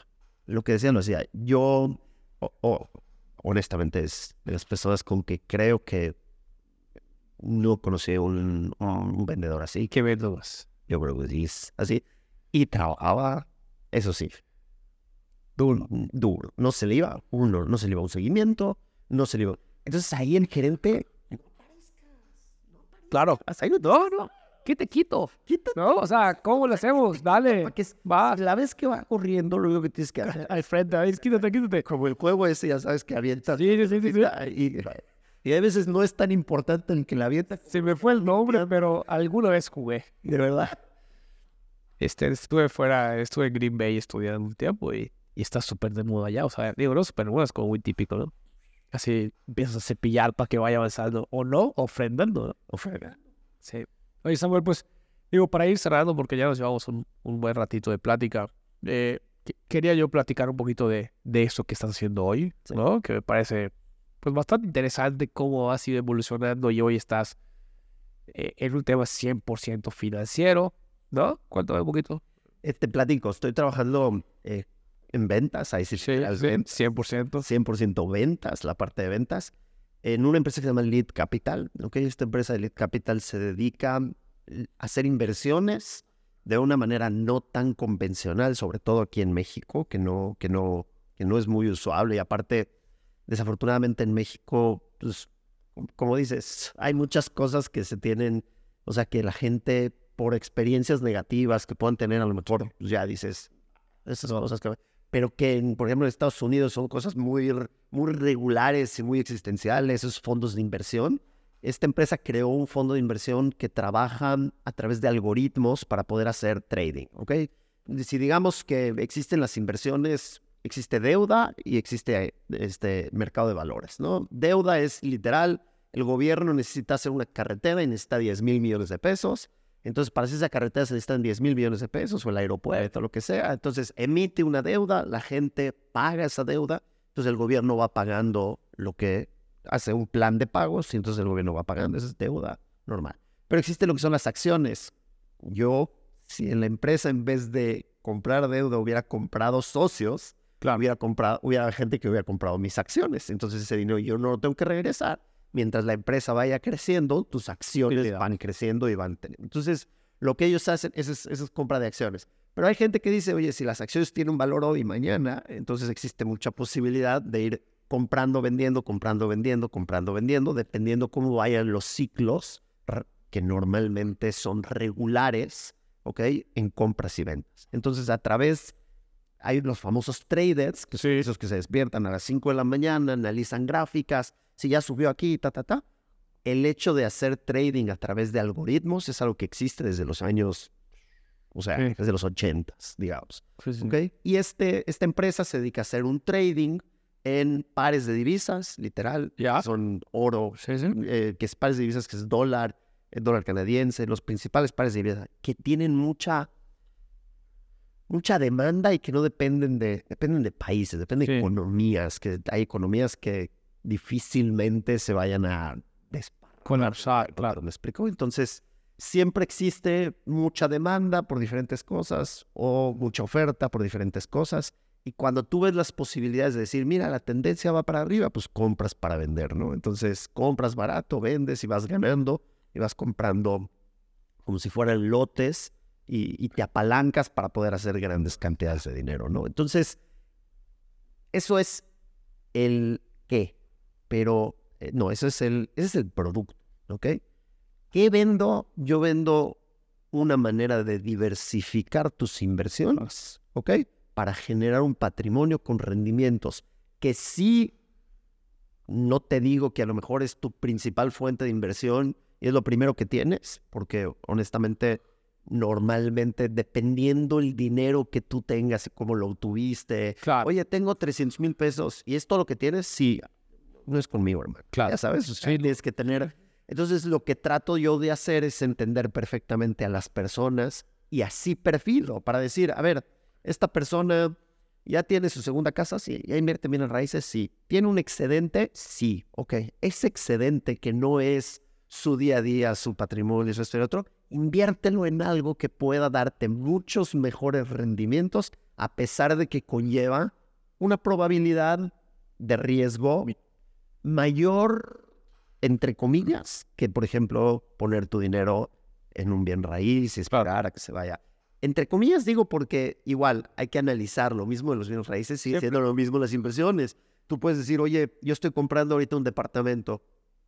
¿Cuándo escrituras? No, ya me lo entregan ahorita. Pues ya no está al mismo precio que en la preventa. Claro, ¿eh? Y si dices, no, pues va a agarrar plusvalía de aquí a cinco años, sí, pero ¿qué pasa después de 20 años? Pues ya es viejito y ya no lo sacaste, entonces ya baja. o que se den todas estas proyecciones, ¿no? Exactamente. Porque no deja de ser exactamente. Entonces, es, es otra vez eh, a un perfil diferente de lo, que, de lo que yo he manejado, digamos, tratar de buscar personas que quieran agarrar su dinero, sus excedentes, digamos, y buscar hacer patrimonio de una manera mucho más con interés compuesto, que no sea gente que diga, es que, que, que no sea gente que diga, yo no puedo perder un peso en lo que ya, no, Claro. perder un peso, mételo en deuda, eso. y aún. y, O sea, digo, porque no entiende la inflación, entiende el costo administrativo. Y lo que vas a hacer es, va a ser que vas a mantener tu inflación. Si de verdad quieres, el otro día en un grupo de Facebook, este, puse un comentario al a propósito para que la gente como que brinque, ¿no? Y diga, a ver, señores,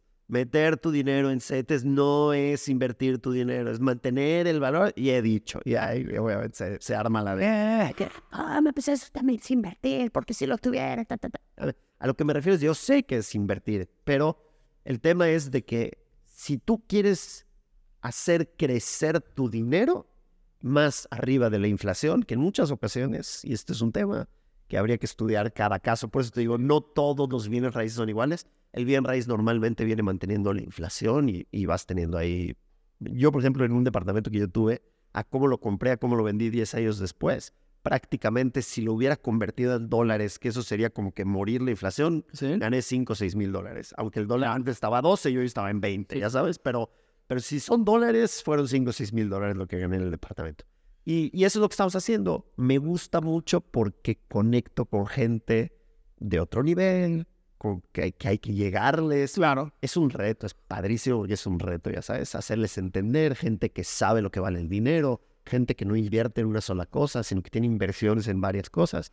Entonces, aparte de esa conexión, Oye, o que, o que invierte en algo similar, pero con otra persona. exacto, ¿No? Y entonces gánatelo y... exactamente. Y, y hay mucha gente que hace así. Sí, yo tengo mi asesor, mi consultor de inversiones y ta, ta, ta, y, y, y también para esto existe la profesionalización, Claro, existe, obviamente existe certificación. una certificación, la 1003 y todo, o sea, por supuesto que sí. Y, y en eso estoy. Y, y me gusta porque, otra vez, ahí, por ejemplo, te voy a poner un ejemplo, y es otro tema que podemos quedarnos, pero ya no. Es otro tema. Cuando buscas vendedores, ¿qué buscas? Normalmente la gente busca gente que haya tenido experiencias en ventas. ¿Es Sí. En este caso hemos tenido un problema para buscar gente que venda estas inversiones financieras. Y normalmente, cuando se acercó conmigo recursos humanos y me dijo, oye, platícame, ¿cómo perfilarías tú para buscar candidatos a que vengan a trabajar con nosotros? Y yo le dije, tú tienes un error, tú estás buscando financieros que se pongan a vender un producto de finanzas que entienden muy bien. Y el éxito es buscar vendedores que aprendan a cómo vender un producto que a lo mejor no lo entienden de la mejor manera. Claro. Yo nunca, no estudié finanzas, economía, nada. Pero aprendí lo mínimo y hoy por hoy entiendo cómo funciona el mercado, pero soy un buen vendedor. Claro. Y entonces es lo que a mí me da éxito. Porque parecían dos perfiles diferentes. Claro, El financiero y el vendedor. completamente distinto. Me, me platicaste mucho más a, no, no más a detalle, ¿no? Pero, pero profundizamos quizá con, con el tema, me parece que es eh, sin duda una opción de diversificación y y también de la mano del inmobiliario, creo que es hoy eh, quizá un instrumento más recurrente, ¿no? El inmobiliario está de moda, pero creo que siempre hay que diversi- diversificar, ¿no? Eh, eh, y, y no es ni promoción para ti, ni, ni estoy diciendo algo nuevo, ¿no? Hay también muchísima gente, mucho, mucho, mucho, muchísimo más experimentada e inteligente probablemente que tu servidor, que lo ha dicho, ¿no? Pero a mí sí me gusta estar jugando con esas cosas. Y me he dado cuenta, y es donde quería llevar este comentario, que esta diversificación te permite entender mucho mejor no solo el tema del dinero. En mi caso, me permite entender mucho mejor mi propio negocio inmobiliario. ¿No? Yo juego con criptos, juego con CETES. No, no, no he llegado quizá a... Tengo productos de seguros que, que son financieros, que son... que no solo es cobertura, que, que son productos con inversión y tal. Y, y me permite entender mucho mejor el valor de dinero. Comentamos el otro día el costo oportunidad, que es otro tema que creo que nos daría para muchísimo, pero, Para otros dos pero, cabrones. pero sí quiero ir terminando, Samuel. Eh, eh, antes de terminar, estoy, estoy ahorita haciendo como este ejercicio de pedir, te digo, creo que tú sí lo sabes, eh, en Guayaquil tenemos eh, esta misión que es generar riqueza para todos. Sabías sabías. Es que si no lo sabía, que lo sabías. Eh, entonces, pedirte, para terminar, que nos des eh, alguna recomendación, idea, tip que creas que pueda generar riqueza para todos, ¿no? Lo que venga a tu mente ahorita. Yo creo, honestamente, de que si uno, yo creo que todos podemos generar riqueza para, para, para, para uno mismo, ¿ok? Pero si uno cree que ya pasó su tiempo y que diga, híjole, meterme a un este, PPR, ahorita que tengo 45 años, a 25, pues ya voy a tener Claro. 70, yo no sé si viva o no viva, etcétera, etcétera. Trabajar mucho con los hijos. Trabajar mucho con los hijos porque desafortunadamente en la escuela no está hecha para enseñarnos de que si tú a los 18 o 20 años empiezas a meterle literal 2.500 pesos a un PPR o empiezas a comprar acciones por 2.500 pesos, en 20 años vas a ser millonario. Libertad financiera. Vas a tener libertad financiera. Yo juego con mis hijos que tienen 6 y 8 años a la economía. Papá, ¿por qué esto se vende? Papá, ¿por qué dice Walmart la playera de el América? ¿No? Entonces le digo, a ver, hijo, es publicidad. ¿Qué es publicidad, papá? Tú ahorita ya te aprendiste la marca, ¿por qué? Porque viste la playera. Ok, hay gente que paga para que se le retorne y ta, ta, ta. Y le empiezo a meter muchos conceptos a las personas de lo que tiene que ver. Si yo hubiera sabido a la edad que hoy tiene mi hija mayor, por ejemplo, lo que hoy sé, honestamente hoy posiblemente no estuviera trabajando, si estuviera viajando, literal. Sin Entonces, duda. No, no, sin duda. es tan sencillo, hay tanto, las redes están llenas, que obviamente todo el mundo te está tratando de vender algo. No importa, pero estudia lo que te agarre curiosidad y despierta curiosidad en tus hijos. Cualquier chamaco de 18 o 20 años puede agarrar una cantidad de dinero, desde 500 pesos, porque hay planes desde 500 pesos, mil pesos, enseñarle, oye, si te voy a dar 5 mil pesos al mes, 3 mil pesos al mes, 800 pesos al mes, lo que sea, divide una parte para tenerla y divide otra parte. Es cultura financiera porque cambia vidas. Eso sí cambia vidas. Sí, sin De duda. verdad, de verdad. Sin duda. Si no a la, a la segunda generación, a la tercera generación estoy seguro que cambia vidas y todas esas personas pueden llegar y de verdad, honestamente, tener una vida laboral mucho más corta, una calidad mucho más elevada, tiempo de calidad. Y eso afecta socialmente en grande, Iván. Es, Claro. es que está así. Ayer platicaba con una persona que me decía, es que aparte lo que haces tiene un impacto social. Es, eso sería. No tengan miedo de hablar de temas económicos, de financieros, de, de, de cuánto cuesta el dinero, de hablar de dinero con los hijos que uno tiene, porque todo lo que siembres en ellos, que los despierte. Mis hijos, por ejemplo, al lado de mi casa fue un gimnasio. Papá, me quiero comprar esto. ¿Está bien? Vamos a hacer una cosa. Yo te voy a poner 15 limones, un kilo de azúcar, 12 botellitas, un garrafón de agua. Vas a hacer agua de limón, te vas a ir a parar al gimnasio y las vas a vender en 15 pesos. Y ahí te vas a poder comprar. Yo te voy a, yo te voy a invertir en lo que te cuesta, pero tú las vas a hacer. Tú vas a agarrar las botellitas y tú vas a enfrentar a la gente a decirle, oye, Te vendo una de estas de 15 pesos.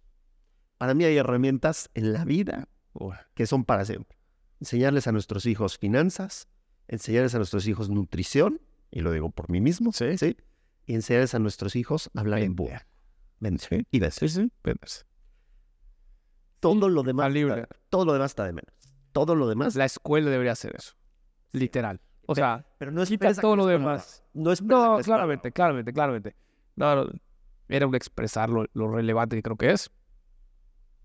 Y justo esta parte de que lo que tú haces con este enfoque tiene un impacto social, para mí es esto de la riqueza para todos, que tiene que ver con sustentabilidad, que tiene que ver con, y lo comentado, ¿no? Mientras mejor le vaya a la gente, mejor me puede ir a mí, mejor le va a la sociedad, más contentos vivimos todos, ¿no? Tal cual.